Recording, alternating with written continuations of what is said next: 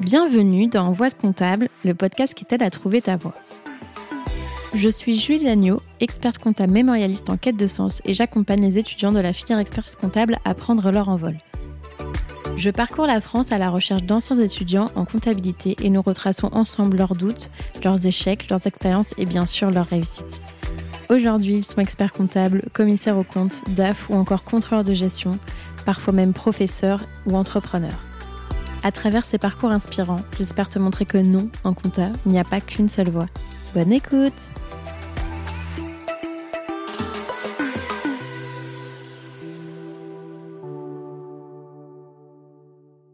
Ce podcast est rendu possible par la maison d'édition Vuibert qui t'accompagne dans la préparation des épreuves de DCG. Étudiant dans une école, en formation initiale ou en alternance, ou encore en candidat libre, Vuibert est la maison d'édition qu'il te faut. Leur manuel conforme au programme officiel contiennent des exercices d'entraînement, des QCM interactifs, des exercices corrigés, des sujets type examen, des grilles d'auto-évaluation, bref, tout ce qu'il te faut pour maximiser tes chances de réussite à l'examen. Ils ont même créé un site internet spécialement dédié aux étudiants de DCG qui contient des sujets et corrigés supplémentaires pour t'entraîner, mais aussi les actualités de l'expertise comptable et même des vidéos avec les experts du Lab 50, l'observatoire de la profession d'expert comptable et de commissaire aux comptes. Pour y accéder, il te suffit de taper dcg.vibert dans ta barre de recherche. Et maintenant, place à notre invité. Bonne écoute!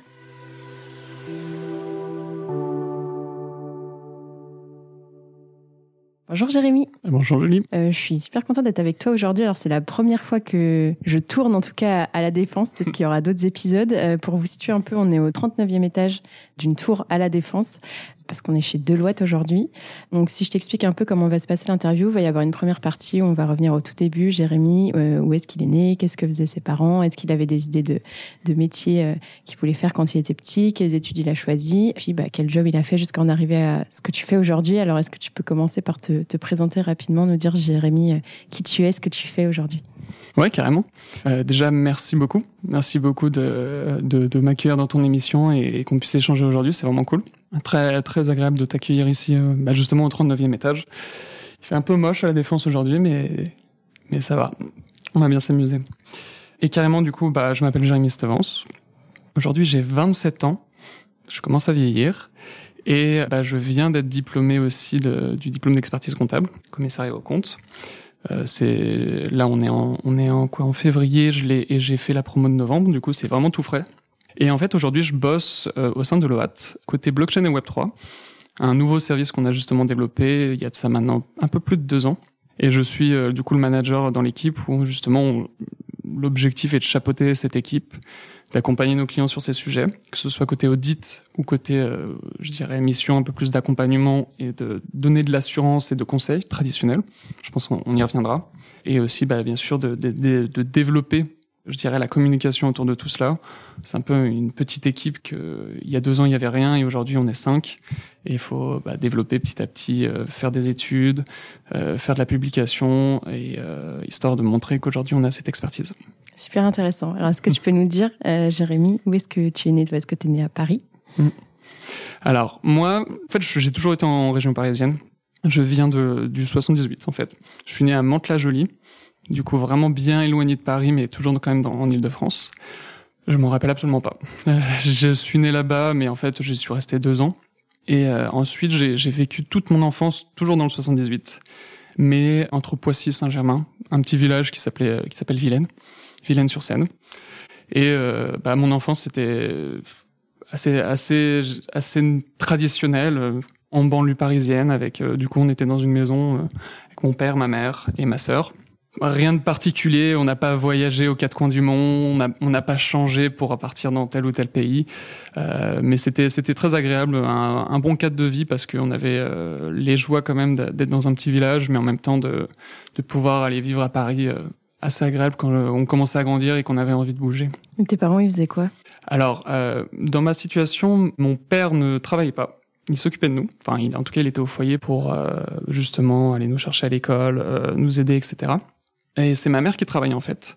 Elle a, elle a toujours travaillé en banque à la BNP justement. C'est toujours difficile d'expliquer son métier. En fait, elle était côté informatique, côté maîtrise d'ouvrage de mettre en place toute l'architecture informatique de la BNP, mais côté côté finance, côté activité financière. En bref, si vraiment je veux le vulgariser, ça veut dire qu'en fait, elle était l'architecte pour mettre en place le système d'information de la, de la BNP côté d'activité de finance et reporting. Tu étais déjà un petit peu dans le. Exactement.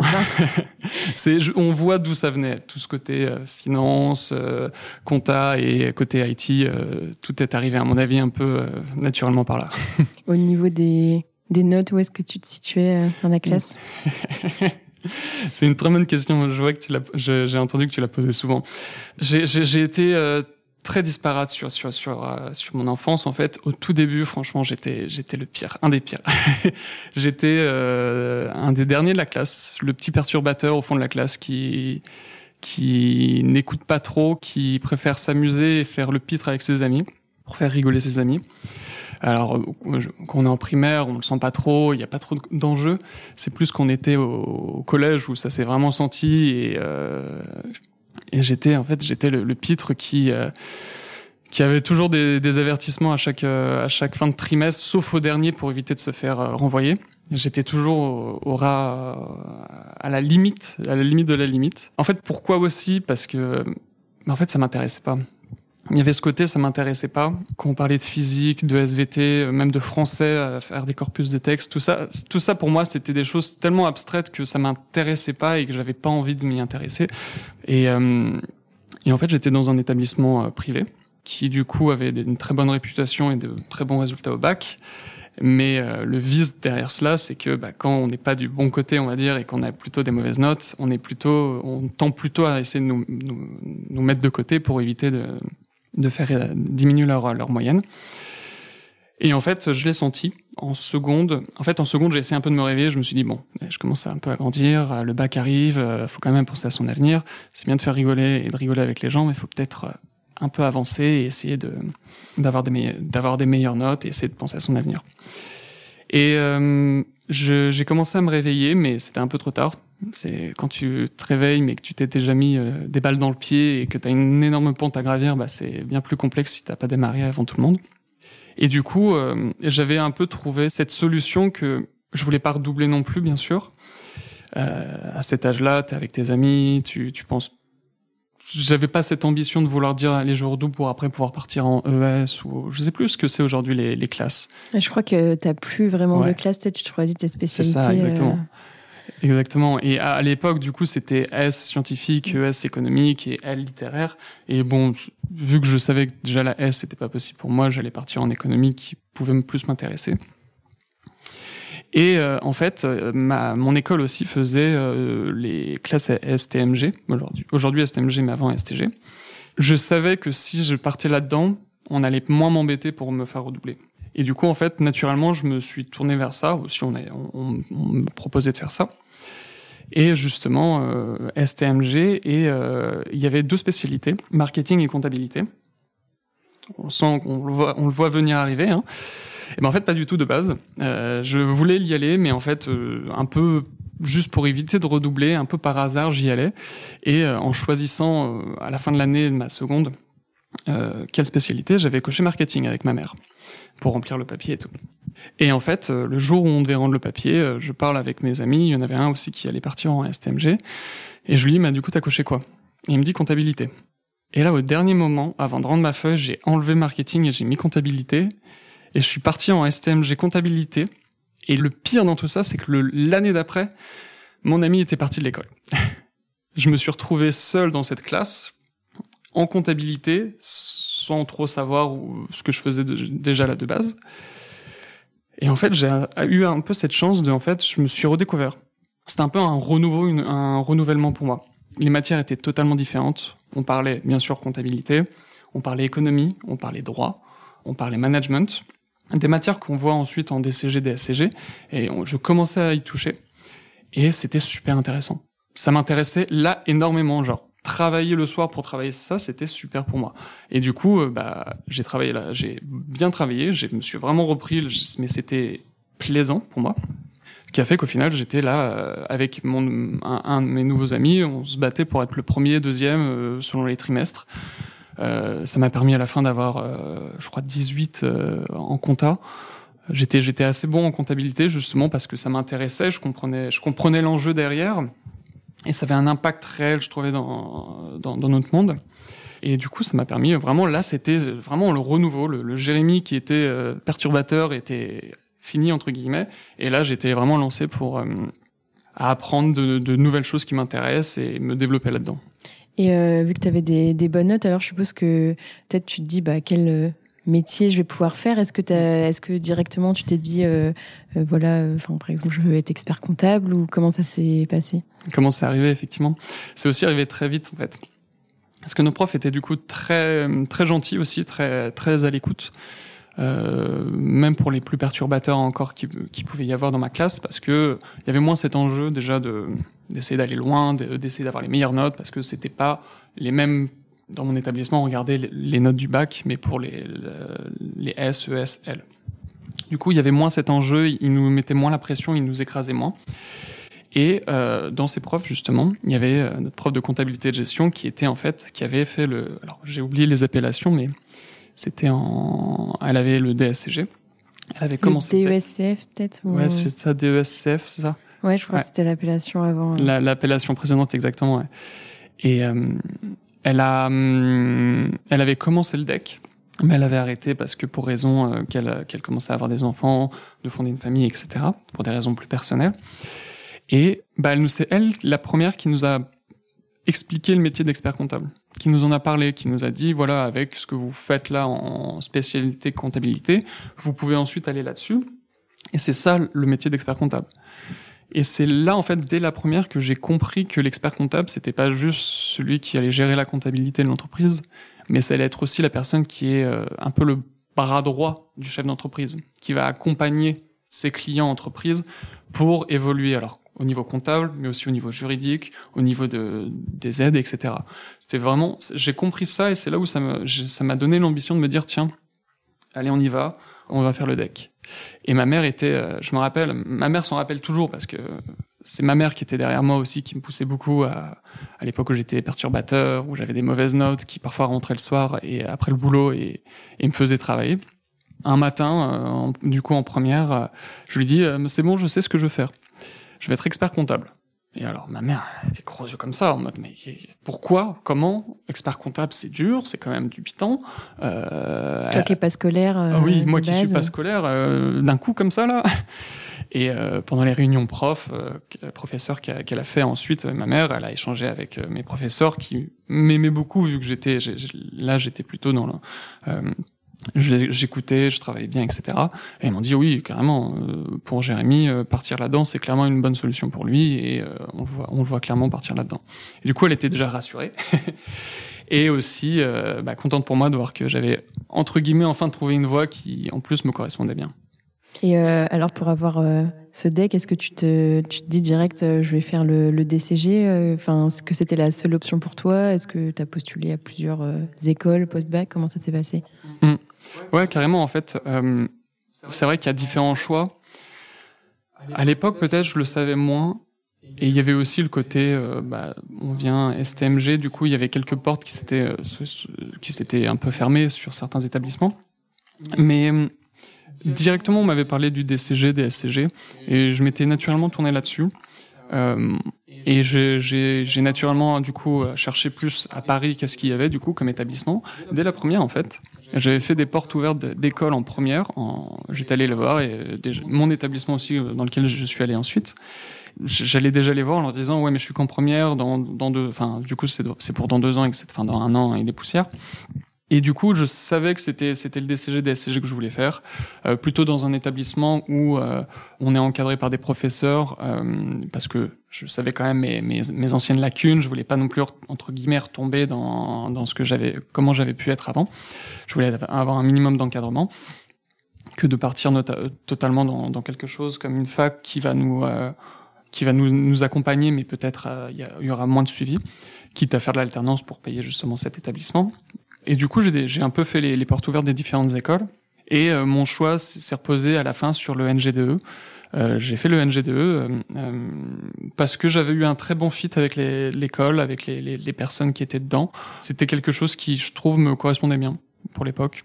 Du coup, je les ai vus dès la première année, enfin dès ma première, et je l'ai intégré euh, du coup euh, à la fin de la terminale euh, pour le début des études supérieures, directement pour le DCG. Ouais.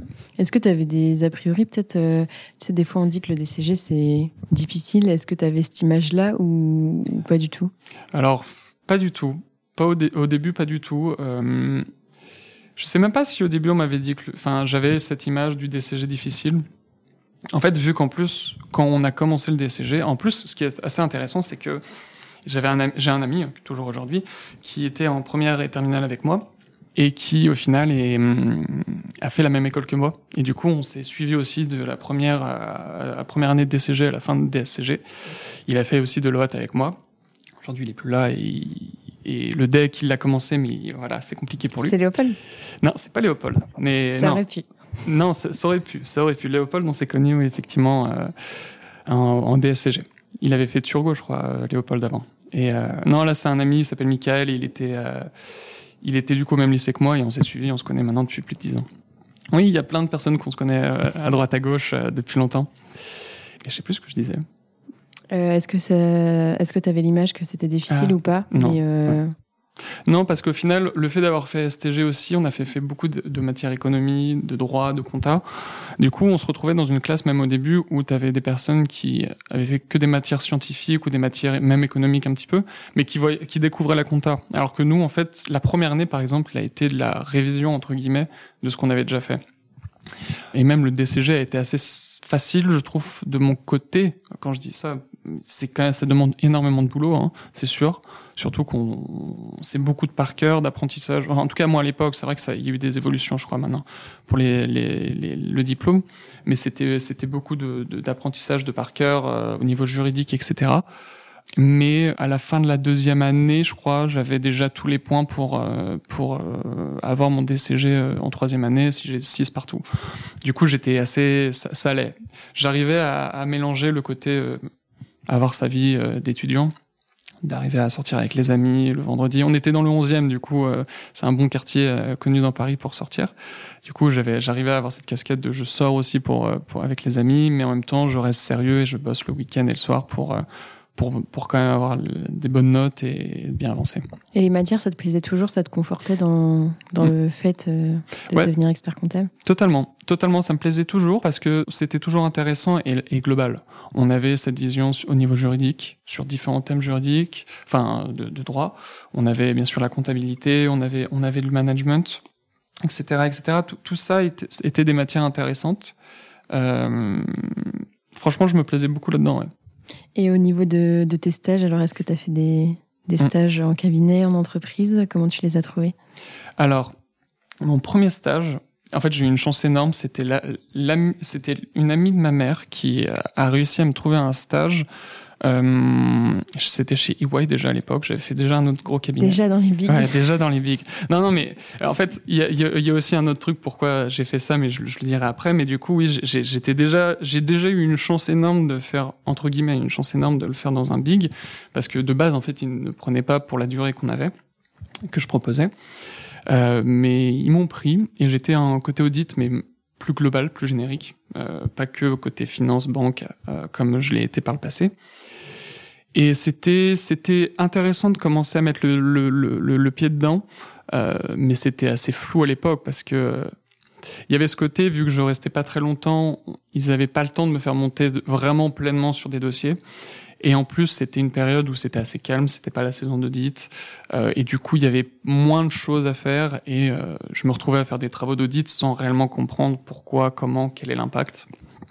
Mais c'était une très bonne expérience parce que ça a été le début de la, vie professionnelle, de, d'aller en entreprise, parler à des gens, commencer à apprendre, voir comment ça marche. Euh, et c'était assez intéressant. Et j'en ai profité en fait, j'ai saisi cette opportunité de faire EY parce qu'on venait en fait au sein de mon établissement, enfin au sein de mon école, le NG2, d'avoir ce partenariat justement avec Deloitte.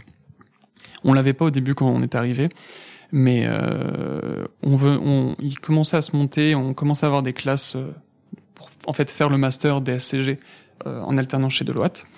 Et ça m'intéressait. Et du coup, l'opportunité de, de, faire un stage chez Y, bien que ce soit de courte durée, je me suis dit que c'était quelque chose qui était intéressant sur le CV pour ensuite pouvoir faire ma candidature pour faire ce, ce DSCG. Et euh, ton deuxième stage, tu l'as fait euh, au même endroit ou... Alors non, le deuxième, j'ai pas eu besoin de faire de deuxième stage parce que j'ai fait dès la, c'était la deuxième, non, dès la troisième année euh, de DSCG, de l'alternance. Ah ok. Et du coup, l'alternance compensait du coup ce, ce deuxième stage. Chose, j'ai aussi fait l'alternance aussi pour cette ambition de un peu remplir mon CV pour montrer que j'ai de l'expérience pour justement essayer d'intégrer de l'OAT pour le DSCG. Et j'ai fait en fait mon alternance, alors là, au sein de la BNP Paribas, côté euh, finance et reporting. En fait, euh, on était dans une équipe qui, euh, j'étais en charge du reporting mensuel des, des activités de marché sur les, enfin en charge. Hein, j'étais, j'étais alternant, hein, du coup j'étais pas en charge, mais je travaillais justement dedans pour les activités de marché. Alors on parle de fixed income. Globalement, c'est toutes les euh, si je veux rester simple, c'est toutes les, opérations financières liées à, l'émission de dette sur les marchés. Tous les financiers, que ce soit les traders de BNP euh, Paris, New York ou, Londres, euh, ou, Tokyo, qui faisaient des opérations, qui mettaient de la dette ou qui achetaient et vendaient ce, type de produits, euh, il y avait un reporting à faire et c'est moi qui m'assurais justement de, ce suivi mensuel, qu'il n'y avait pas d'écart, euh, et qui passait le cas échéant des, justement des opérations comptables pour ajuster le tout globalement. Et c'était une volonté pour toi de tester l'entreprise? Euh, Oui, c'était aussi une volonté de, de faire un peu un mélange. J'avais commencé par un cabinet. J'avais j'avais cette opportunité aussi de, de, de toucher un peu à la finance qui m'intéressait déjà en fait. En fait, l'aspect, le milieu financier m'intéressait déjà depuis longtemps pour le côté euh, assez perplexe de la finance, de, c'est, quelque chose de difficile à comprendre. C'est un peu comme un problème mathématique à essayer de résoudre. Parfois, euh, il y a telle, y a telle situation qui arrive, tel impact, et ça fait que du coup, ça va avoir un impact ici, ici, ici, ici. Du coup, c'est des choses intellectuellement, je trouve ça très, très intéressant. Et ça m'intéressait déjà, euh, même déjà justement en terminale quand j'étais encore en STG. Et du coup, c'était l'opportunité pour moi d'essayer un peu de toucher à cela, chose que j'ai vraiment adoré. Ça m'a permis justement de mieux comprendre les activités de marché, comment ça marchait à ce niveau-là. C'est quelque chose de très opaque, la finance, qu'on comprend pas trop, euh, qui a aussi beaucoup de vices, mais que c'est je trouvais intellectuellement, je trouvais ça intéressant d'essayer de comprendre ce que c'est, comment ça marche, et t'as une certaine satisfaction quand t'arrives à comprendre et à, et à mettre les, les, différentes pièces du puzzle, de dire ok, comme quand t'as fini un puzzle, de dire ok, j'ai j'ai réussi à faire le truc, c'est bon, j'ai compris comment comment ça comment ça marche. Du coup, c'était une super expérience. Euh, et ça m'a conforté dans l'idée justement de me dire tiens si je vais ensuite chez Deloitte, on pouvait en fait choisir nos spécialiser de nos spécialisations, enfin de se spécialiser soit en audit généraliste, généraliste exactement, pour avoir euh, toutes les activités commerciales, de services, etc. Euh, soit aussi côté associatif, vraiment gérer les, du coup l'audit de, de, de, grandes associations et d'ONG. Et le côté financial services, euh, du coup tout ce qui est banque, assurance, etc. Et moi, je me suis du coup naturellement tourné quand j'ai quand j'ai commencé le DSCG au sein de l'OAT côté banque du coup pour continuer un peu dans, sur cette lancée. Et tu pouvais choisir, euh, enfin en gros, on te demandait dans quelle spécialité tu voulais aller ou ou t'étais, enfin parce que tu vois vu que t'es quand même alternant. Moi, j'ai plus l'idée de me dire, bah, quand tu postules, entre guillemets, c'est pas mm. vraiment toi qui choisis, tu vois. Mm, totalement. Bah, c'est vrai que tu as cette vision-là et c'est vrai. Mais au final, on nous demandait au, tout, au, début de, de, choisir un peu cette, cette euh, spécialité. Euh, et en fait, la banque, l'assurance ne tire pas énormément. Du coup, naturellement, moi, le fait d'avoir dit ça, d'avoir dit je veux y aller, ça a été très facile et ils ont même plutôt, je pense, été contents de, m'y envoyer. Parce qu'il me semble que certaines personnes qui avaient demandé justement d'être généralistes se sont retrouvées en banque assurance. Du coup, euh, il y avait en fait justement ce manque à ce côté-là. Du mm. coup, je complétais plutôt un manque. Du coup, j'ai pas trop eu de problème de mon côté. Quoi. Tu t'es retrouvé alors dans la classe où c'était que des alternants de l'Ouest C'est ça, exactement. C'est ça. Exactement. En fait, du coup, ils avaient monté du coup ce partenariat. C'était, euh, bah, je crois que Léopold en avait déjà parlé un petit peu. en fait, on avait un rythme un peu particulier parce que du coup, on, on, alternait entre aller au sein de, au de Deloitte, de travailler euh, en audit euh, chez Deloitte, et aussi de travailler à l'école. Mais c'est pas un rythme type deux jours, trois jours ou une semaine, deux semaines. une semaine par une semaine l'un, une semaine l'autre. C'est vraiment quand c'est la saison d'audit, on y est presque trois mois d'affilée au sein de Deloitte à travailler, à être présent pour pour pour apprendre pour apprendre de notre côté, mais pour aussi euh, travailler pour euh, réussir à faire les, les missions d'audit. Euh, et quand c'est un peu plus calme, on a retourné plus en cours pour bah, travailler le diplôme, parce qu'il faut aussi quand même essayer d'obtenir notre diplôme à la fin.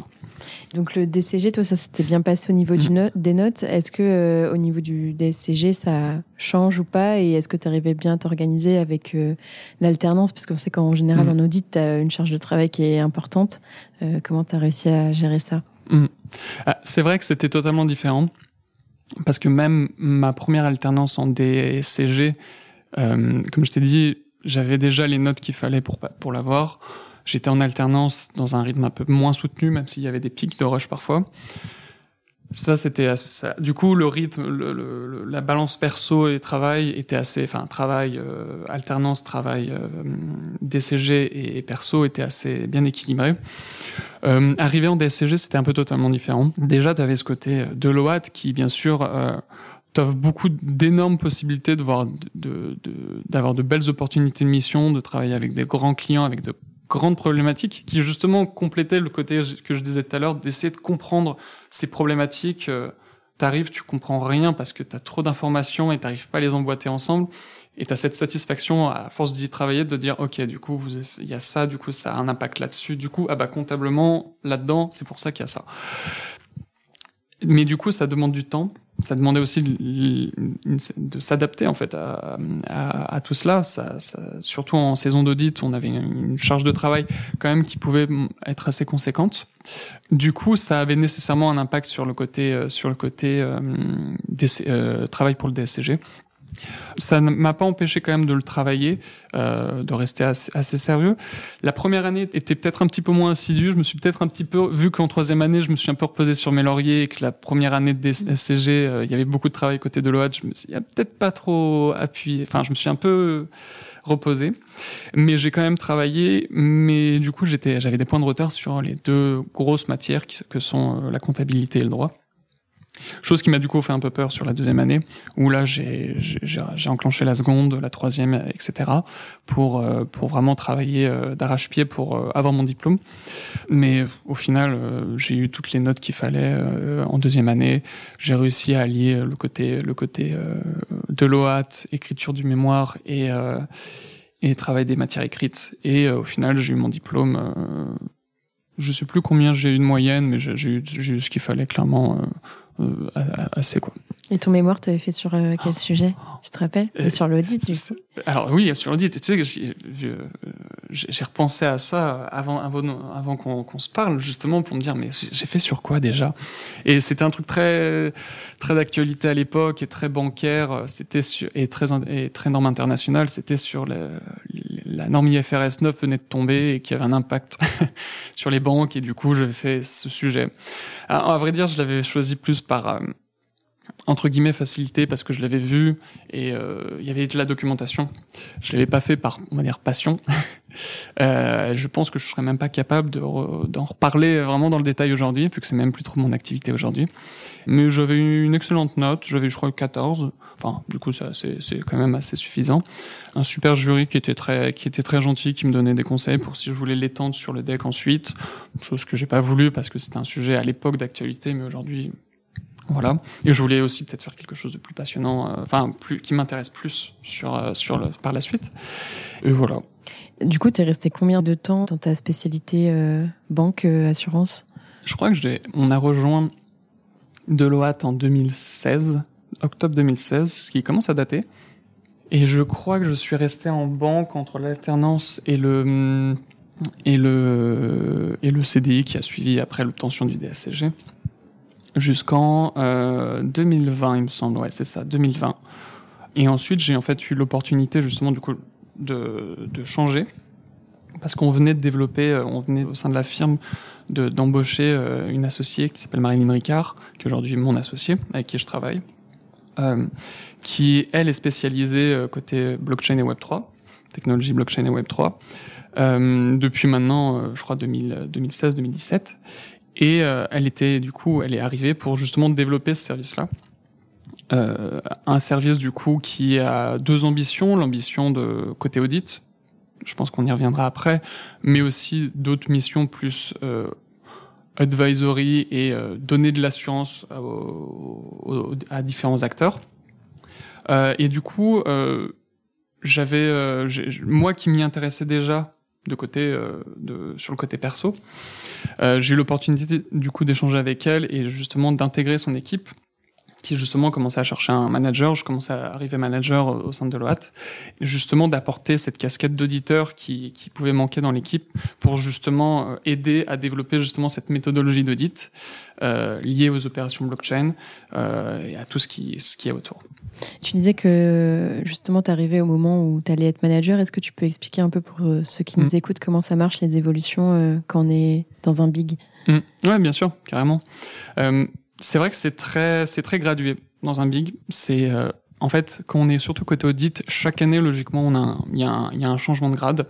Euh, ça passe aujourd'hui de, de, d'analyste.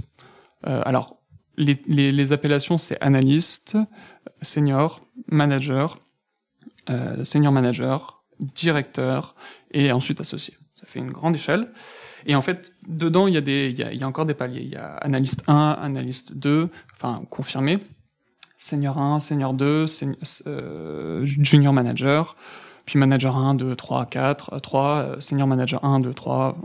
je, même moi, je sais même plus combien il y a de managers, combien il y a de rangs senior manager. Après, plus on monte, plus après, c'est plus sur euh, notre euh, notre travail et ce qu'on apporte pour passer euh, soit senior manager. À une époque, des senior managers passaient à associés directement après parce qu'il y avait quelque chose qu'ils apportaient en plus, que ce soit une expertise ou, une clientèle.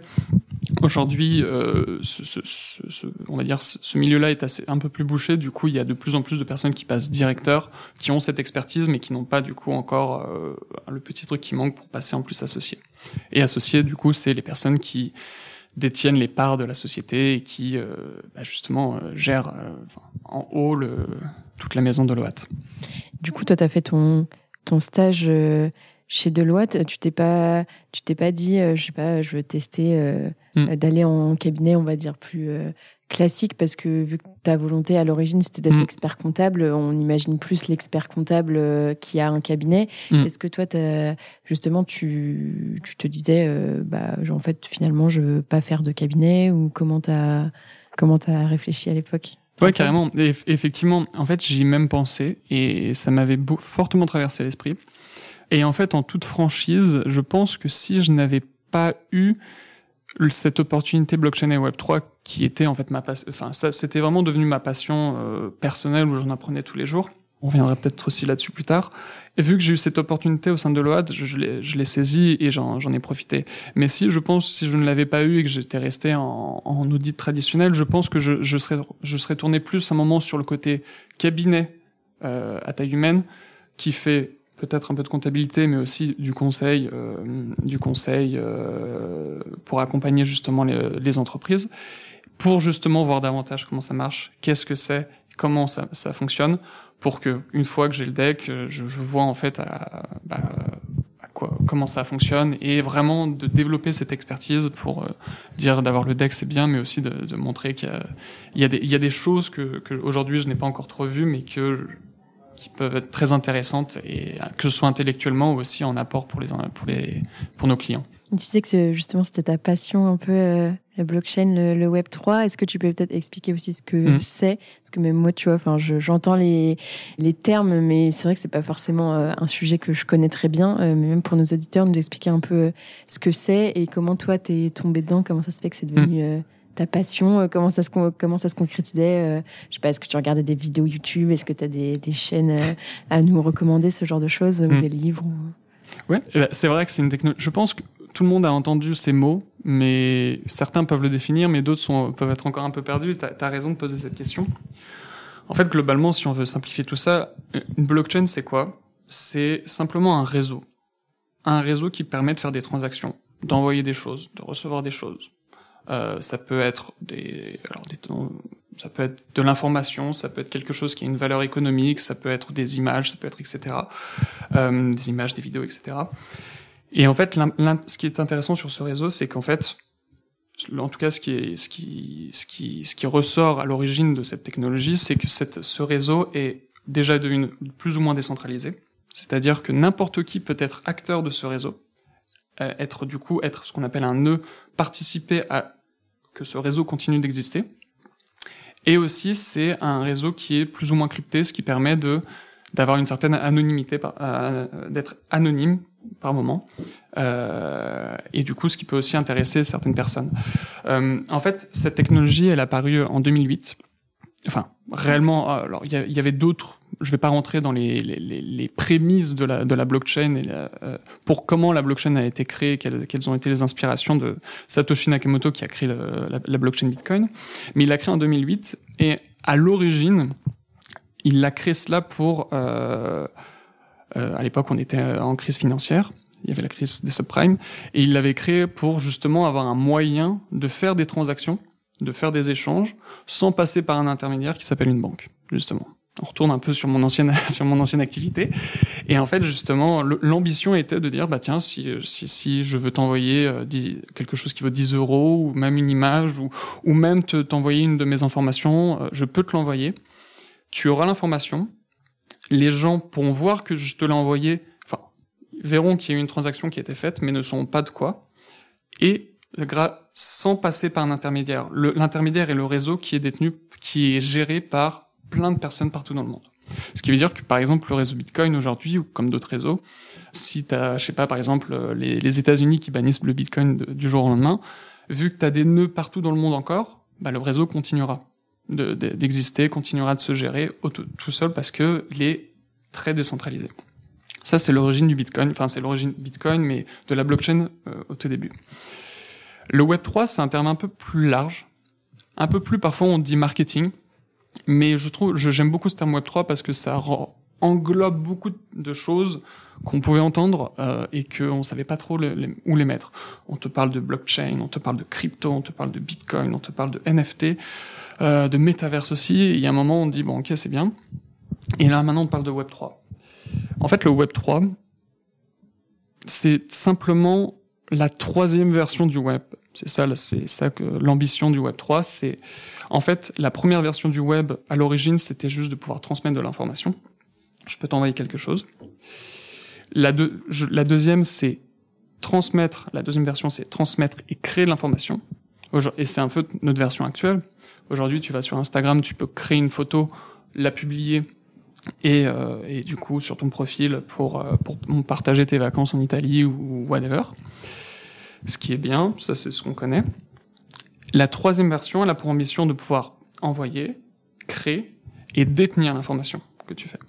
C'est-à-dire que, comme le précédent exemple sur Instagram, tu vas créer cette photo, mais c'est pas Instagram qui va la détenir et qui va avoir le pouvoir de faire ce qu'il veut avec. C'est toi qui vas la détenir, qui va la détenir dans ton portefeuille et qui va avoir tous les droits dessus. C'est-à-dire que tu pourras la publier là-dessus, mais tu pourras aussi ne pas la republier, l'enlever, la publier aussi autre part, euh, me la transférer si je veux, la vendre, la cacher, etc. Et ça, ça a des impacts partout, parce que ça a des impacts au niveau monétaire. Tu peux détenir toi-même des choses, enfin, ton propre argent, toi-même, tu peux aussi détenir des, actifs que tu crées, des actifs numériques, c'est-à-dire, comme je viens de te dire, une photo que tu, viens de publier, que tu veux publier, ou ça peut être même de l'information, c'est-à-dire, là on parle d'identité numérique. Plus tard, tu peux avoir ton portefeuille avec toutes tes coordonnées, ton nom, ton prénom, ton numéro de sécurité sociale, ton numéro de téléphone, par exemple. Tout est crypté, tu es la seule à, pouvoir le décrypter. Et imaginons, tu veux te connecter sur, euh, je sais pas, le, site de la sécurité sociale. Là, tu donneras accès que à ton nom, ton prénom, ton numéro de sécurité sociale. Mais après, tu veux te connecter sur ton un réseau social, tu ne donneras peut-être que ton nom, ton prénom, mais pas ton numéro de sécurité sociale, etc. C'est toi qui as l'intégralité du pouvoir sur ta donnée. En tout cas, c'est l'ambition du Web 3. Et ça, du coup, ce que je viens d'expliquer entre transmettre euh, de l'argent, enfin détenir de l'argent, détenir des photos ou détenir de l'information, bah, c'est tout simplement en utilisant un réseau blockchain avec des cryptos, avec des NFT, et euh, là-dedans, pour intégrer aussi euh, cela, il y a ce qu'on parle du métaverse. Le métaverse, c'est un peu plus particulier parce que c'est euh, déjà le métaverse, c'est quoi? C'est faire avoir des interactions de façon digitale. Du coup, techniquement, un Teams, un Skype, c'est un métaverse parce qu'on a des interactions virtuelles. Aujourd'hui, bien sûr qu'on en parle, on voit plus quelque chose comme avoir son avatar, se balader dans un monde virtuel et pouvoir échanger avec la personne. Aujourd'hui, le métaverse, ça peut être intégré à cette, sphère Web 3 ou non? Meta, ancien, anciennement Facebook, crée son métaverse, mais en tout cas à l'instant T n'a pas d'ambition de le développer de façon Web 3 je m'explique, ils vont détenir toujours l'information, ils vont l'enregistrer toute, toute, toute, cette information pardon et son, son métaverse sur sa base de données. Du coup, ça reste un métaverse, on va dire traditionnel. Parce que les données appartiennent à Facebook entre guillemets. Exactement. Alors que d'autres, en tout cas l'ambition qui, qui, est mise, c'est il y a d'autres métaverses aujourd'hui qui existent, qui ont été créés et qui sont sur la blockchain et qui fait que tu détiens toi-même tes actifs, détiens toi-même euh, ton profil dessus, et c'est à toi de te connecter ou pas dessus. Et du coup, là, c'est vraiment Web3 en mode, tu détiens l'information, tu détiens tes actifs, tu as le pouvoir de faire ce que tu veux avec. Et si tu veux te connecter à ce, ce, ce métaverse pour les utiliser dessus, tu peux bien sûr le faire. Et comment t'es tombé dedans, toi, alors? Est-ce que t'as investi en crypto ou comment ça s'est fait? C'est intéressant, ça, parce qu'en en fait, alors, je pense que la première fois que j'en ai réellement entendu parler, c'était en 2016, quelque chose comme ça. Bon je pense comme beaucoup de personnes, on a vu un documentaire qui parlait du dark web avec euh, euh, du, coup le dark web c'est cette partie un peu sombre d'internet où il y a des, choses des choses qui se font un peu de façon euh, illicite. Il y avait ce site Silk Road, je crois ça s'appelait, qui était le, Amazon du, du, dark web où tu pouvais acheter des, des choses dessus, mais c'était de la drogue, euh, etc. Des armes ou même des organes. Des... C'est ça, ouais, tout ce qu'on n'a pas envie d'aller voir. Je, je, je, je, me suis pas amusé à aller dessus. Bon, de toute façon, il était fermé à l'époque, après. Mais euh, du coup, dessus, ils faisaient des transactions en Bitcoin. Première fois que j'en entends parler. À vrai dire, je m'y intéresse pas plus que ça. Et puis quand on était justement en, DSCG, qu'on était euh, dans notre classe euh, à l'ENGDE ou qu'on était euh, dans ces locaux, bah en 2017, il y a eu cette explosion du, des, des cryptoactifs. En tout cas, la première explosion que nous on a connue, on va dire, à notre âge. Enfin, et justement le Bitcoin qui passait, je sais pas, de 2000 dollars à 20 000 dollars. C'était le plus haut qu'il avait fait. Et je vais être honnête, moi, il y avait quelques-uns de mes amis, on, enfin, et moi, le premier, je, crachais un peu dessus en disant, mais enfin, c'est illogique. Je n'ai rien acheté à ce moment-là, euh, et euh, je sais que Léopold avait acheté à ce moment-là. Je sais qu'il, hein, je sais qu'il a, il, avait quelques positions qu'il a dû refermer plus tard. Moi, je, je, ça m'intéressait pas, non pas parce que c'était pas intéressant, parce que j'ai commencé à, à, regarder. Je vois la technologie blockchain, je vois qu'il y a un intérêt, une utilité. Sans trop creuser, je me dis c'est intéressant. Mais quel est l'intérêt d'acheter quelque chose qui vaut si cher, qui monte aussi haut, alors que quand je l'ai, ça me sert à rien? Et qui n'existe pas. Euh, qui n'est pas physiquement. physiquement, qui n'est pas tangible. À la limite, ça c'était pas trop un problème parce qu'aujourd'hui tu peux tu peux acheter un truc qui n'est pas trop qui n'est pas ou physique. Même une, action, tu me diras en soi, tu n'as pas euh, le bout de papier. Une action, c'est pas très physique. Euh, si tu joues à un jeu vidéo et que tu vas t'acheter un pass premium ou des vies en plus, c'est pas physique, tu vois. C'est mais il n'y avait pas d'intérêt derrière à part le détenir. Je savais pas quoi faire, je, me connectais pas à la blockchain Bitcoin pour mm. payer mes amis euh, des, des pintes le vendredi. C'était voilà, ça me servait à rien. C'était purement spéculatif. C'était purement spéculatif. Et c'est un des un des vices de la crypto. Il y a quand même beaucoup de spéculation dessus, beaucoup de volatilité. Le, le Bitcoin ensuite c'est cassé la figure euh, et on l'a mis un peu de côté. Mais comme je te, l'expliquais un peu avant, euh, bah, tout ce qui est le milieu de la finance m'intéressait. Et du coup, le Bitcoin et tout ça, je, l'avais mis un peu de côté et je, le regardais de temps en temps comme ça, par curiosité, juste pour dire tiens, voilà quoi. Et c'était en 2020, il me semble, euh, où je le vois monter. Je le vois taper 20 000 dollars. Là, c'est vraiment purement financier. Je le vois taper 20 000 dollars, le plus haut qu'il avait, enfin 19 000 dollars, le plus haut qu'il avait fait en 2017. Et là, personne n'en parle. C'est-à-dire le, le, truc a refait un fois, je sais pas, un fois 4. C'est-à-dire qu'il y a de l'intérêt, il y a des gens qui vont dessus. Encore une fois, ce problème mathématique de dire, OK, ça veut dire que si ça, ça monte, c'est-à-dire que des gens y vont. Mais pourquoi des gens y vont? Alors personne n'en parle en plus là, cette fois-ci. C'est exactement pareil qu'avant, mais là, il y a personne qui en parle. Et là, je creuse. Et là, je découvre un truc. Enfin, je, je découvre qu'il y a vraiment des choses qui se sont développées depuis. Il y a un truc qui s'appelle la DeFi, qui est la finance décentralisée. J'y reviendrai aussi. J'y reviendrai aussi. Et ça, ça m'a là, je voyais du coup commencer des usages, enfin des usages commencer à se développer dessus. Là, il y avait réellement un truc de tu achètes cette, crypto pour justement euh, participer à la finance décentralisée. la finance décentralisée, en fait, c'est quoi? C'est globalement, c'est tout ce que je voyais déjà dans mon métier, les activités de prêt, d'emprunt, euh, d'apporteurs de liquidité, d'assureurs. Sauf que là, sur la blockchain, justement, tu pouvais être l'assureur ou l'assuré, le prêteur ou l'emprunteur, l'apporteur de liquidité ou celui qui utilise cette liquidité. Et là, moi qui travaillais dans la finance et qui voyais un peu ce monde euh, très difficilement disrupté, qui, n'arrivait pas à, à, bouger les murs, là d'un coup je vois euh, Thierry Golo qui crée des qui crée des trucs sur la blockchain et qui permet de, de faire des qui permet de remettre un peu euh, de rebattre les cartes entre guillemets de dire bah aujourd'hui euh, j'ai des cryptos je peux les prêter ça me fait rapporter des intérêts je peux aussi prêter ma liquidité je peux m'assurer dessus. Et du coup il y avait un début d'usage. Et du coup ça m'intéressait. C'était vraiment le premier orteil que j'ai mis dans dedans. Et en fait, depuis, après, j'en suis pas sorti parce qu'après, j'ai découvert là-dessus euh, un peu plus comment ça fonctionne réellement les blockchains, quels sont les modèles de gouvernance. Les NFT étaient déjà un peu arrivés, mais on n'en parlait pas. Et là, je découvre ce côté actifs digitaux euh, unique. Euh, je vois l'évolution dans le gaming. J'avais comme mes premiers NFT que j'ai achetés, c'était pour jouer à des jeux. Voilà, il y, avait des choses. Je, je, pouvais faire des choses et je voyais un, un enfin quelque chose vraiment d'utile. Et du coup, bah, en fait, je, je, dans mon temps personnel, le midi, quand, je quand j'étais chez moi en télétravail avec le Covid, ou le soir, je, je continuais d'en apprendre. Et en fait, ça a été, euh, c'est toujours le cas en fait aujourd'hui.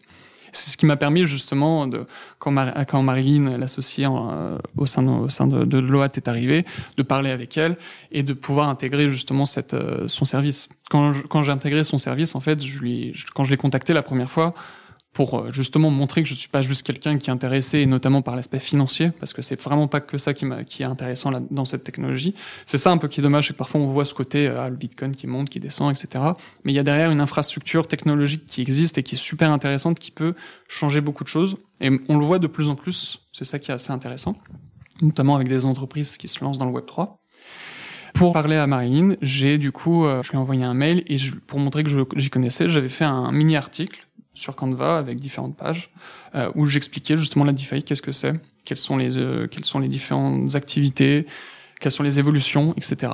Et avec un beau design pour lui montrer que voilà, je m'intéresse à ça, mais réellement, c'est pas juste euh, ça m'intéresse d'acheter du Bitcoin pour espérer devenir millionnaire, alors que pas du tout. Mais c'est un bon exemple de se dire que en fait une passion, enfin un sujet qui nous intéresse à titre perso, bah on peut un peu le, en faire son métier, surtout quand on est dans la compta, l'audit, etc. Enfin, en fait, euh, euh t'aimes le sport, tu peux, euh, je sais pas, euh, tu peux avoir des, des, clients qui sont des joueurs de haut niveau et les conseiller sur l'optimisation du patrimoine ou être l'expert comptable, je sais pas, d'un stade de foot. Enfin, en fait, peu importe ta passion, tu mm. peux, enfin, il y a toujours, tu peux toujours trouver un lien avec avec l'expertise comptable ou l'audit. Donc c'est ça qui est qui est super intéressant.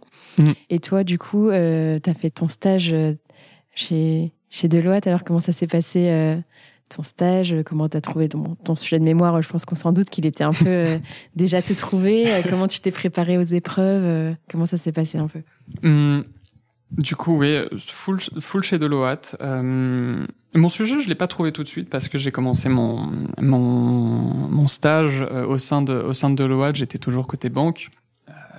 mais en soi, le stage s'est bien passé en soi, le stage sur les trois ans, c'est pas très compliqué. Ce qu'on nous disait souvent quand, quand, on était encore en DSCG, c'est que le, le, le DEX, c'est pas compliqué en termes. Euh, c'est surtout un marathon. Faut arriver à tenir la cadence. Faut se dire, ok, je continue, je continue. Euh, euh, je me pose ce week-end pour faire un rapport. Mais c'était pas si complexe parce que là, on touchait vraiment, on mettait le doigt dans. Euh, c'est ce que je fais tous les jours du coup, je vais faire un rapport sur ce que je viens de faire là. Et euh, voilà, c'est pas juste essayer d'apprendre par cœur euh, du droit fiscal pour après le ressortir bêtement. Du coup, à ce niveau-là, ça, allait. En soi, j'ai pas. Ça demande un peu de rigueur de se dire bon tiens, ce week-end, je vais un peu faire mes, e-learning, euh, je vais sortir mon, mon, deuxième rapport, faire mon administratif pour déclarer mes heures. Mais ça allait en soi. Et je pense comme beaucoup de personnes, le plus compliqué, c'était la dernière année, euh, surtout la dernière partie de l'année. Euh, quand j'ai intégré du coup euh, le service blockchain et Web 3, c'est j'ai très rapidement trouvé mon sujet. Parce qu'en fait, du coup, au sein, de mon service, on a du coup cette casquette plus d'advisor, mais aussi d'auditeur. Et côté audit, c'était nouveau. Les clients de l'OAT qui avaient de la crypto, il y en a aujourd'hui On le voit, hein, dès qu'on voit des gens qui disent ils ont acheté un terrain métaverse, ils développent une solution, ils se lancent dans le Web 3.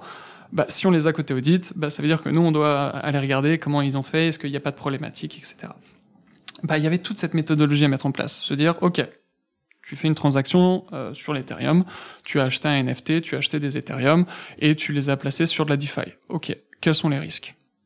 Comment je vais vérifier ça aussi pour m'assurer qu'il y a bien toutes les transactions euh, Comment je, je, couvre toutes mes assertions d'audit Et eh ben tout ça, c'était le travail que j'ai fait, en, que j'ai en tout cas aidé à faire avec la, notre fonction qualité et risque au sein de Deloitte, qui justement est en charge un peu de tout ça.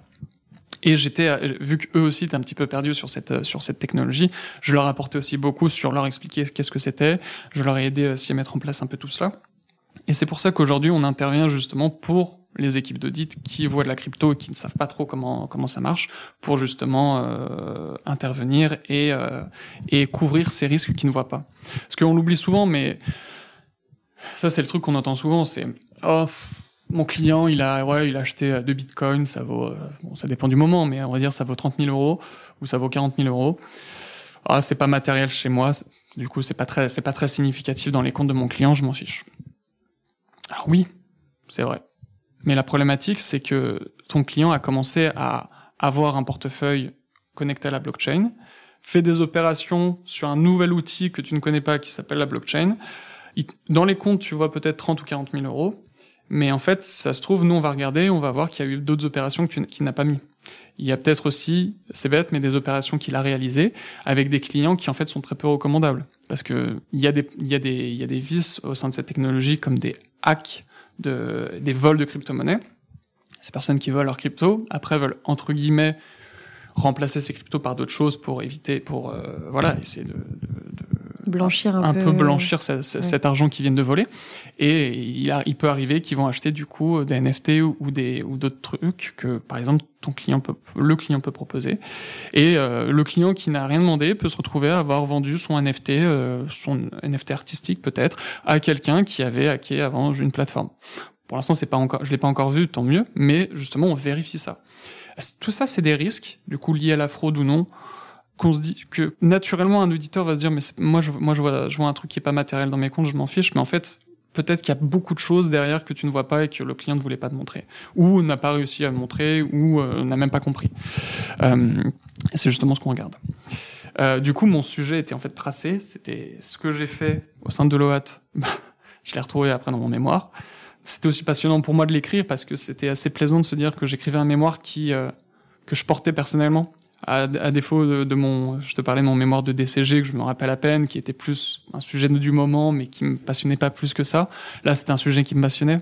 Ça me demandait de rentrer davantage dans le détail, de, alors d'arriver à vulgariser ce qu'est la blockchain, les, les, nouvelles technologies type NFT, euh, les marchés qui sont qui sont disruptés comme la, la finance décentralisée, la finance, euh, mais aussi le, les marchés plus traditionnels. Euh, ça c'était super intéressant. Et ce qui était intéressant, c'était vraiment de faire un mémoire qui du coup l'objectif, on nous dit toujours quand on fait un mémoire, il faut que ce soit une brique à, une brique qui aide la profession, que si quelqu'un lit ton mémoire, il puisse être aidé. Et c'était vraiment l'ambition que j'ai suivie au final de me dire, si tu lis aujourd'hui mon mémoire, dans cette première partie, tu vas comprendre ce qu'est la blockchain, quel va être l'impact chez ton client, qu'est-ce que, pourquoi il va aller dedans, ou comment tu pourrais conseiller ton client s'il veut se lancer dedans. Alors fais attention, va pas trop là-dessus, mais va faire plutôt ça vu ton activité. Mais aussi avec les, autres parties de mon mémoire, de dire, ok, maintenant tu as une mission d'audit à faire, voilà les différentes étapes. L'initiation de l'émission, la valide, enfin, est-ce que tu prends la mission ou pas? Est-ce que tu l'externalises cette activité ou pas? Euh, Définir ton risque, enfin tes, risques, euh, revoir le contrôle interne et les process du client et les différents travaux d'audit. Et en plus de ça, du coup, je me suis lancé, euh, je m'étais lancé le défi de créer justement des outils et je me suis amusé euh, comme un fou cet été à créer des fichiers Excel où du coup, ça va directement chercher l'information sur la blockchain euh, pour que tu obtiennes les opérations de ton client qui sont directement convertis en euros à la date d'opération qu'il faut, etc. pour que naturellement n'importe quel expert comptable ou commissaire au compte qui a besoin, dès qu'il a les informations de son client, il le met dans le fichier Excel, il charge la query et ça va et ça sort l'information. Et c'était aussi assez passionnant de faire ça, de me dire que ça c'est quelque chose qui, justement au sein maintenant de, de Deloitte, on va aussi utiliser là par la suite. Est-ce que ça t'a pas fait peur euh, de faire un mémoire sur un sujet aussi euh, aussi euh, nouveau, tu vois, parce que je, je sais pas, hein, peut-être que c'est des idées de reçues, mais je, moi j'ai déjà entendu des histoires où en fait, euh, euh, bah, en fait, quand tu viens d'un big, des fois déjà tu peux être un peu discriminé par rapport à d'autres personnes parce que si tu tombes sur un jury qui est mm. d'un cabinet un peu plus classique, ça peut entre guillemets créer des frictions et en plus avoir un sujet un peu innovant où bah, potentiellement tu vas tomber face à des personnes qui ne connaissent mm. pas du tout le sujet et donc soit qui peuvent se dire comme tu le disais euh, tout à l'heure, oh, bah, les cryptos, enfin, c'est juste des trucs qui montent et qui descendent, et mm. tu vois, qui va pas euh, vraiment voir plus loin que ça. Est-ce que ça, est-ce que ça te stressait ou pas du tout? Tu disais, bah, moi, je suis sûr de, de mon sujet, je sais ce que je dis, je sais ce mm. que je vaux. Euh. Mais c'est une bonne question parce qu'effectivement, je me l'étais posé un moment, quand même, de me dire, je risque de tomber sur un jury qui peut me qui peut me casser euh, ou euh, et notamment aussi sur ces deux aspects soit le côté technologique de oh non mais du coup euh, euh du coup euh, ça, ça sert à rien cette technologie ou de l'autre côté vous êtes vous avez une vision trop d'un gros cabinet du coup ça ne correspond pas à la profession pour vraiment les, les experts comptables et commissaires aux comptes. Et en fait ces deux questions que tu, enfin ces deux aspects là que tu viens tu viens justement d'émettre je me les suis pris, je, je les ai gardés en toile de fond quand j'écrivais mon mémoire. Mon mémoire, j'ai évité qu'il soit tourné gros. Justement, je voulais que ce soit que n'importe qui justement qui le lise puisse le faire. Du coup, c'est vraiment des fichiers assez simples à utiliser. C'est des questions. N'importe qui aujourd'hui qui qui qui euh, a juste son, son PC avec euh, Word et Excel peut aujourd'hui du coup euh, avoir les, les, clés en main pour pour pour, pour réaliser ce type de, de, de travaux. C'était vraiment l'ambition que j'avais. Pas un moment dans, dans, mon mémoire, je disais que c'était quelque chose qui était qui était qui était euh, réservé à des gros. Euh, il y avait même un moment où il y a une possibilité peut-être d'externaliser ces travaux-là. Pardon. Je faisais exprès de mettre plein d'experts comptables et commissaires aux comptes qui sont un peu spécialisés là-dedans et qui sont justement qui sont qui ne sont pas des gros big four non plus, justement pour dire ok voilà je suis je suis aujourd'hui j'ai mon client qui vient de faire des opérations, je m'y connais pas trop, ah bah tiens grâce aux mémoires je j'ai pas envie de le faire parce que ça a l'air trop complexe pour moi, mais là sur tel annexe je vois que je peux aller contacter tel expert comptable et commissaire aux comptes qui lui pourra m'aider là-dessus. C'était un peu l'ambition que j'avais là-dessus. Et côté euh, côté technologie, j'étais un peu moins, un peu moins euh, stressé à ce sujet parce que de une, quand tu fais ton mémoire, tu as accès à, grâce à ton compte expert euh, à bibliothèque. Et du coup, j'ai vu qu'il y avait déjà des sujets qui avaient été faits. Même mon sujet avait déjà commencé à être fait. Il y avait déjà eu un, outil, mais qui datait d'il y, y a 2018, il me semble, ou 2017. Du coup, il y avait beaucoup de nouvelles choses. On parlait pas des NFT, on parlait pas de, de, de la DeFi, et il y avait bien plus de blockchain euh, à analyser. Du coup, je me disais que c'était quelque chose qui pouvait intéresser si le truc était bien fait. Et j'étais un peu plus rassuré parce que c'est un sujet que je voyais vraiment dans mon métier, je le voyais tous les jours et que je retransposais ensuite sur mon sur mon mémoire. Du coup, et c'est ce que j'ai senti vraiment quand j'étais à l'oral, c'était euh, mon jury était déjà super adorable, super gentil. Ils étaient intéressés par euh, justement, mais du coup, comment vous faites réellement euh, quand vous y êtes, etc. Ok, vous écrivez ça, mais comment techniquement vous le faites. Et du coup, c'était un vrai échange où euh, bah, j'avais des choses à dire. Et euh, il y a réellement aujourd'hui cette chose-là, ce, encore un marché de niche, entre guillemets, l'audit des opérations crypto qui quand même se développe et qui, euh, bah, c'est bien d'avoir un petit mémoire dans un coin qui peut quand même accompagner euh, les personnes si par hasard ils tombent dessus. Est-ce que ça avait toujours autant de sens pour toi de faire le deck, euh, sachant que je pense que ton poste actuel ne nécessite pas forcément mm.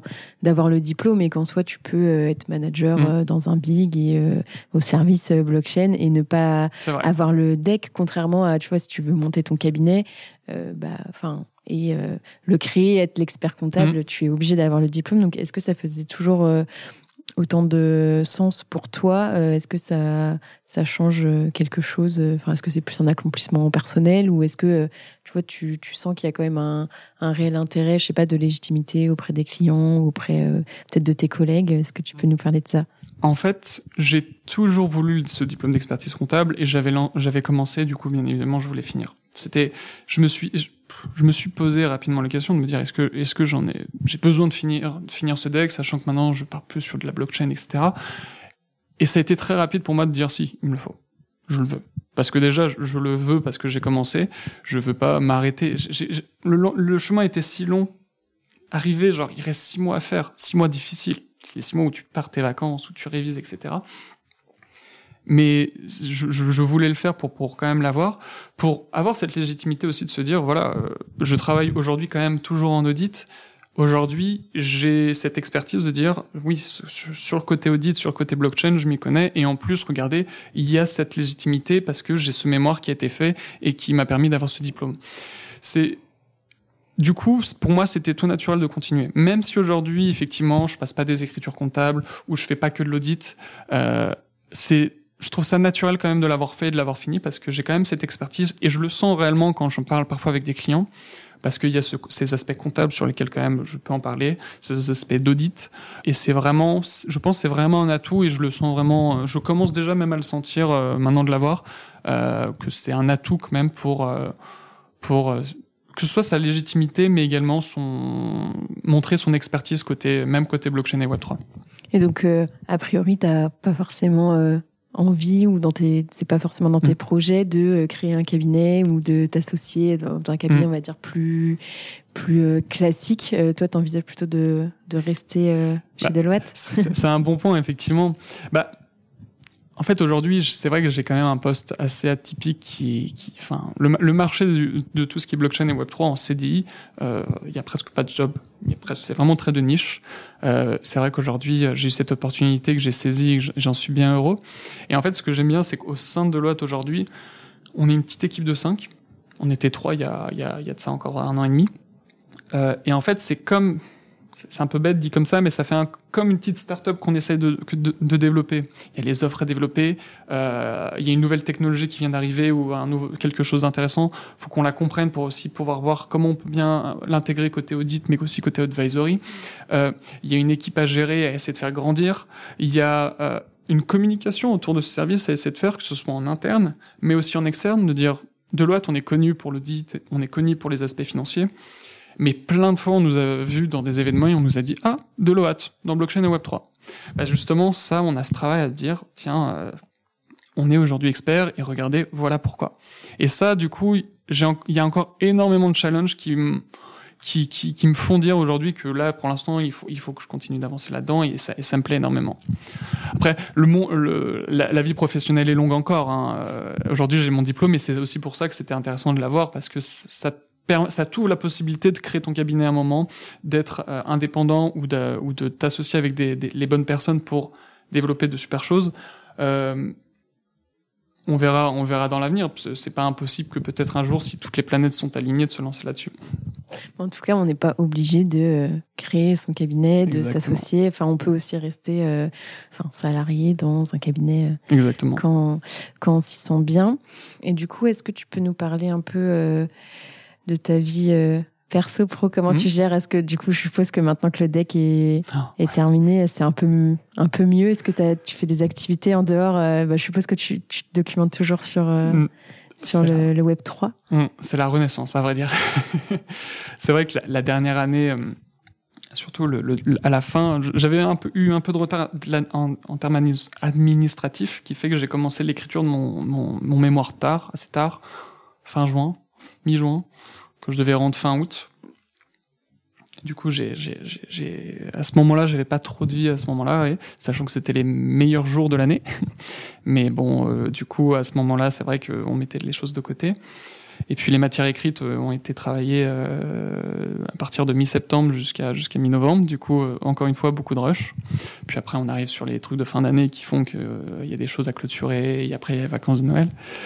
Du coup, effectivement, là, c'est là, je, je, respire. Ça, ça fait du bien de, de reprendre un peu sa vie en main, entre guillemets, de dire tiens, c'est bon, j'ai du temps, tiens, je peux faire des choses. et du coup, pour répondre à ta question, effectivement, en fait, c'est ça qui est assez marrant, c'est que une de mes passions naturelles, c'est la blockchain et le Web 3. Du coup, oui, effectivement, euh, je vais passer le soir à traîner sur du Twitter ou sur des réseaux pour euh, pour en apprendre davantage. Je suis toujours très connecté euh, à, à, cet écosystème-là qui fait que quand il y a quelque chose qui tombe, comme je sais pas, il y a eu un scandale en novembre dernier, justement une semaine avant mon, oral sur FTX, qui est une grande plateforme américaine, enfin qui était située au Baléares, non, aux Bahamas, pardon qui a fait, qui, qui est tombé, euh, qui est tombé en fait tout simplement. Ça, je, je l'avais la news en, en, direct euh, sur mes réseaux, je le voyais du coup, je, je suivais l'information en direct, j'essayais de comprendre qu'est-ce qui s'était passé, quels étaient les impacts futurs, etc. Et du coup, ça c'est un peu ma passion aussi de mon côté, ce qui un peu, du coup, euh, peut paraître bizarre parfois. Mais aujourd'hui, du coup, euh, j'ai aussi quand même du temps, ça, fait du bien. J'ai repris le sport, ce qui fait du bien. on a on a un abonnement, ce qu'on appelle Gymlib euh, au centre de l'OAT, c'est ce qui nous permet d'accéder à plein de salles de sport, ce qui m'a permis de reprendre un peu la natation euh, et, et d'essayer plein de types de sports différents, ce qui ce qui ce qui fait du bien de, de, de reprendre ce, cet aspect-là de ma vie et, euh, et euh, de retrouver un peu ces week-ends pour passer du temps avec euh, bah, ma copine, mais aussi avec mes amis et pouvoir euh, faire d'autres choses que de rester devant le PC, quoi. La question me vient là, je me dis s'il y a quelqu'un qui nous écoute et qui voudrait un peu, euh, justement, qui a peut-être euh, une passion un peu pour ce sujet-là. Euh, mmh. Comment on... Enfin, tu vois, tu disais que toi, tu avais montré euh, vraiment que tu avais un... Une... Enfin, que c'était ta passion, que tu connaissais mmh. le sujet en, en plus en profondeur que peut-être quelqu'un qui s'intéresse juste de loin au crypto, ça monte, ça descend. Euh, quelqu'un qui serait passionné comme toi et qui voudrait, par exemple, postuler, donc idéalement chez Deloitte dans ce service-là, comment euh, comment il fait pour euh, pour se démarquer mm. Concrètement Est-ce que je sais pas est-ce, Je suppose question. que dans les prochaines années, vous allez mm. être amené à à recruter. Donc, euh, qu'est-ce qui ferait la différence euh très, très bonne question parce que bah, justement, on avait déjà commencé à recruter. Là, pas actuellement parce qu'on a pour l'instant la taille critique, mais euh, on est amené, on, on, espère là être amené justement en, en, en évoluant, en continuant d'évoluer à continuer d'embaucher. Et c'est un bon point parce que on m'a beaucoup contacté sur LinkedIn. On a eu aussi des, surtout quand c'était vraiment la hype tout le monde entendait la blockchain, le Web 3, les NFT, le métaverse. Du coup, tout le monde était intéressé, peut-être trop parfois. Comment se démarquer C'est vraiment, c'est assez simple, mais c'est le cas en fait. C'est montrer réellement une vraie passion, montrer réellement une, une vraie passion pour pour la chose, pas juste parce que parfois je parle avec des personnes et les personnes au final quand je creuse un peu je découvre que ce qu'ils sont intéressés c'est juste ouvrir un compte pour acheter du bitcoin pour espérer euh, le vendre quatre fois plus cher dans X temps c'est, je dis pas que c'est mauvais parce que bon, effectivement, j'ai aussi des cryptos dans mon coin et il y a peut-être aussi parfois un aspect spéculatif, mais il n'y a pas que ça derrière. Il y a une technologie qui est intéressante et qui, qui peut disrupter des choses. Il y a aujourd'hui des entreprises qui se lancent dans le Web 3. On voit, alors il y a Nike qui s'est lancé, il y a Puma, en France il y a Lacoste, euh, on entend aussi parler de Casino. Il y a des choses, du coup, faut être capable de parler de ça. Là, par exemple, PMU vient de se lancer, moi, un des trucs que j'adorais, c'est de regarder ce que PMU ont fait. Regarder, je trouve qu'ils ont bien lancé leur truc. Regarder qu'est-ce qu'ils ont lancé, euh, quels ont été leurs, euh, comment ils ont attiré la communauté, comment ils vont lancer leur, euh, se, se, développer dans l'App 3. Et je trouve ça passionnant de, de, les suivre et de faire tout ce qu'ils ont fait pour voir comment ils l'ont fait si je parle à quelqu'un en face et qui me dit ah oui j'ai suivi les dernières news il y a eu ça ouais j'adore comment ils ont fait ça c'est différent de ça de de telle de d'une autre entreprise etc on voit que la personne s'y intéresse et creuse davantage il y a même une question que j'adore enfin une, question ou plutôt un aspect que j'adore dès qu'on parle de quelque chose. Quand quelqu'un me parle d'un projet ou me parle de, de la blockchain je lui dis c'est toujours la question toujours la question que je me pose c'est pourquoi la blockchain là? Pourquoi tu mets une technologie blockchain? Parfois, il y a des gens qui me parlent de projets, qui me disent j'adore ça ou je veux développer ça parce que je veux créer le, le, je sais pas, le CRM ou le, ou le truc qui fait qu'on va utiliser la blockchain, etc. Et je dis, mais ça sert à quoi? Pourquoi tu mets la blockchain? Quel est l'intérêt? Est-ce que c'est purement marketing Exactement. Ou parce que s'il y a pas est-ce qu'il y a un intérêt, intérêt ouais. Exactement. Parce que beaucoup, à ce moment-là, bégayent, ils disent non, mais parce que c'est le futur, c'est le Web 3 Bon là déjà ça fait un peu red flag de bon ok du coup c'est marketing. C'est opportuniste. Euh... Exactement. Alors que d'autres parfois vont se poser et dire c'est tout simple parce que grâce à la blockchain on va pouvoir avoir une meilleure traçabilité du produit qui va nous permettre grâce à cette technologie de suivre vraiment le client va pouvoir là je parle de traçabilité par exemple de suivre le produit de A à Z de voir l'impact écologique que tu as eu en achetant ce produit et tu as l'information directement sur un réseau public que, que tu as accès naturellement qui n'est pas géré par l'entreprise elle-même. C'est-à-dire que c'est même pas l'entreprise qui va la gérer. Et là, je t'écoute et je dis, OK. OK, là, tu as réfléchi le truc et là, il y a vraiment un usage utile. Et du coup, c'est vraiment, c'est juste être intéressé par la chose et s'intéresser, c'est au-delà des prix, au-delà de, de, cette volatilité et voir quels sont les apports pour l'avenir. Et alors là, c'est passionnant. Récemment, on a embauché quelqu'un et Et c'était, en fait, on avait cette conversation. Il, me disait, oui, non, mais il y a des moments, moi, ça, m'énerve de voir des choses, des gens qui mettent de la blockchain pour mettre de la blockchain. Et du coup, on échangeait là-dessus. Et c'est une des raisons pour lesquelles il a été, il a il est venu avec nous aujourd'hui. C'est qu'il s'y connaît, il s'y connaît vraiment bien en, au niveau, au niveau de la technologie, au niveau de, de, de son apport. Voilà. Et je pense que ça s'étend un peu partout. C'est euh, ce que tu disais, à juste titre, ce qui est vraiment super avec ce diplôme, c'est qu'aujourd'hui, on peut être expert comptable, commissaire au compte, évoluer dans cet écosystème comptable. Mais en fait, il y a plein de choses autour. On est, on adore le sport, on peut être expert comptable spécialisé dans le sport et vraiment dans telle niche s'il faut. Pour on peut être DAF chez Decathlon ou enfin. Exactement. On peut être DAF chez Decathlon, on peut être en contrôle de gestion aussi là-dedans, etc. C'est c'est ça qui est super, c'est qu'on peut allier le côté euh, métier du chiffre avec ce qu'on aime. Là aujourd'hui, l'exemple avec moi aujourd'hui, c'est tout ce qui est tech, blockchain, Web 3, mais il y en a plein qui l'ont fait dans d'autres sens. Moi, je connais aussi quelqu'un qui est parti plus dans le côté associatif et qui du coup euh, se plaît tous les jours de voir qu'elle accompagne des personnes qui sont, enfin, des, des, activités qui elles sont moins, on va dire, capitalistes et moins à la recherche du profit mais qui vont essayer d'aider les gens. Et du coup, elle s'y plaît, elle s'y plaît, elle adore faire euh, évoluer dans cet écosystème, mélanger le chiffre et l'associatif. Mais c'est ça qui est bien, c'est que tu peux mélanger euh, le chiffre en fait euh, avec n'importe quel autre domaine. Et du coup, est-ce que tu es fier de ton parcours et pourquoi? Je pense que je suis quand même fier de mon parcours parce que bon déjà on a commencé comme on disait au début j'étais j'étais loin de partir là-dessus. Ils n'auraient pas parié sur toi je pense. ouais je pense beaucoup de personnes même mes parents ont compris n'auraient pas parié sur moi pour faire ça. mais je suis fier parce que déjà c'est bête mais j'ai j'ai atteint le deck enfin je, je l'ai eu dans ma classe. si loin. Ce qui euh. passait si loin en fait quand la première fois que j'en ai entendu parler et que je me suis dit j'y vais j'étais en première j'étais en 2010 2011 peut-être un truc comme ça. C'était il y a, c'était du coup il y a plus de dix ans aujourd'hui. Tu fais ok. Et là aujourd'hui c'est bon, je l'ai. Et il y a une phrase, ça me rappelle euh, quand j'étais à l'école en DCG, j'avais un, un, de nos professeurs d'économie qui, euh, qui était assez, assez, assez cool et, et aussi qui, qui, nous apprenait bien, euh, qui était un très bon prof d'économie et qui à un moment était face à nous assis, il était face à, à, la classe de 30 personnes, il nous dit Bon, vous voyez, là en face de moi, vous êtes 30, vous avez, vous avez le deck dans combien de temps dans, dans 7 ans 6 ans Bah, en face de moi, il y en, il y en aura que 3 qui l'ont. Résultat des courses, on a été deux qui l'ont. Là, j'ai un ami à moi et, et moi qui l'avons eu pour l'instant. Ce qui, au final, il avait pas tort. Pour l'instant, il y a plein. Les, les personnes que j'ai suivies, euh, enfin, qui, qui étaient dans ma classe à ce moment-là, ont changé parce qu'ils préféraient faire autre chose. Euh, ont commencé le deck, mais l'ont arrêté ou l'ont mis en suspens ont fini le stage, vont pas passer forcément les épreuves, vont passer que les écrits, pas encore le mémoire. Exactement. Du, du, coup, ce qui fait que je suis assez fier de me dire que j'ai quand même réussi à finir jusqu'au bout. Et en plus de ça, d'avoir réussi à allier le côté euh, petite passion perso avec aujourd'hui le métier, euh, mon métier. Aujourd'hui, c'est normal de de, de, de, que je regarde les nouvelles choses qui se passent sur la blockchain et le Web 3 parce que c'est pas juste ma petite passion que je vais, je vais lire euh, euh, le midi ou le soir, c'est mon métier en fait. Il faut que j'arrive à en parler face aux clients. Du coup, c'est super. Et euh, quels sont, enfin, je sais pas si tu as des projets, que ce soit pro ou perso, dans les, les, mois ou les années qui, qui arrivent? Alors, moi, les projets, c'est me développer personnellement, professionnellement encore dans, dans cet écosystème. Vraiment, euh, du coup, que ce soit au niveau au sein de l'OAD pour vraiment qu'on qu'on qu'on qu'on mette en évidence l'expertise qu'on a.